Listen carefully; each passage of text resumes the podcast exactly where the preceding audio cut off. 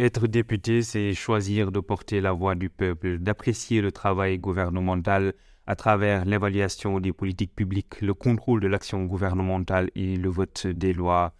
C'est cette phrase qui nous marque dès l'entame de notre conversation avec M. Tcherno Bonkoum, ancien parlementaire, président du mouvement Agir, Alliance générationnelle pour les intérêts de la République.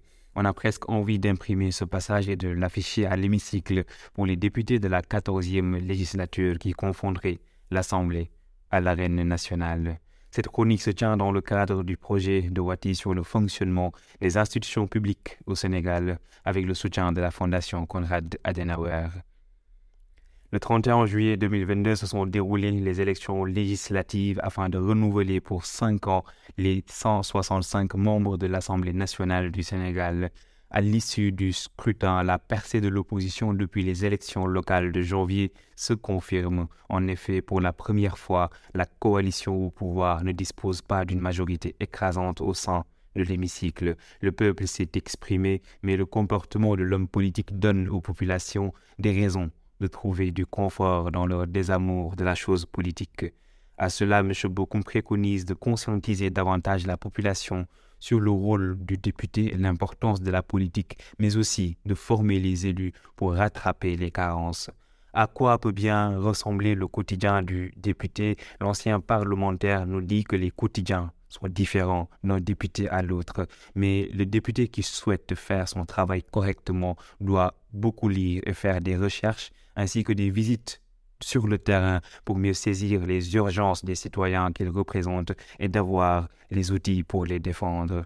Toutefois, les députés ne sont pas compétents sur tous les sujets. C'est la raison pour laquelle dans le règlement intérieur de l'Assemblée, il est dit que l'Assemblée nationale peut recruter des assistants parlementaires, mais c'est facultatif.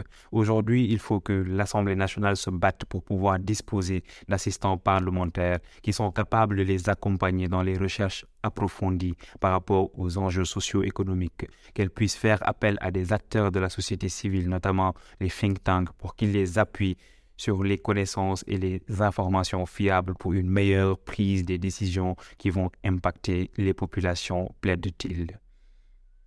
Une autre question importante concerne la posture du député selon qu'il soit de la majorité ou de la minorité parlementaire. En effet, l'aboutissement de tout travail à l'Assemblée nationale est le vote. Le vote étant la loi de la majorité, il est difficile d'appartenir à la minorité. Cependant, interpellé sur la configuration de la quatorzième législature, le président d'Agir rassure en expliquant le fait que la majorité à l'Assemblée nationale n'est pas saisissable et est dynamique. Donc, elle évolue selon les projets et les propositions.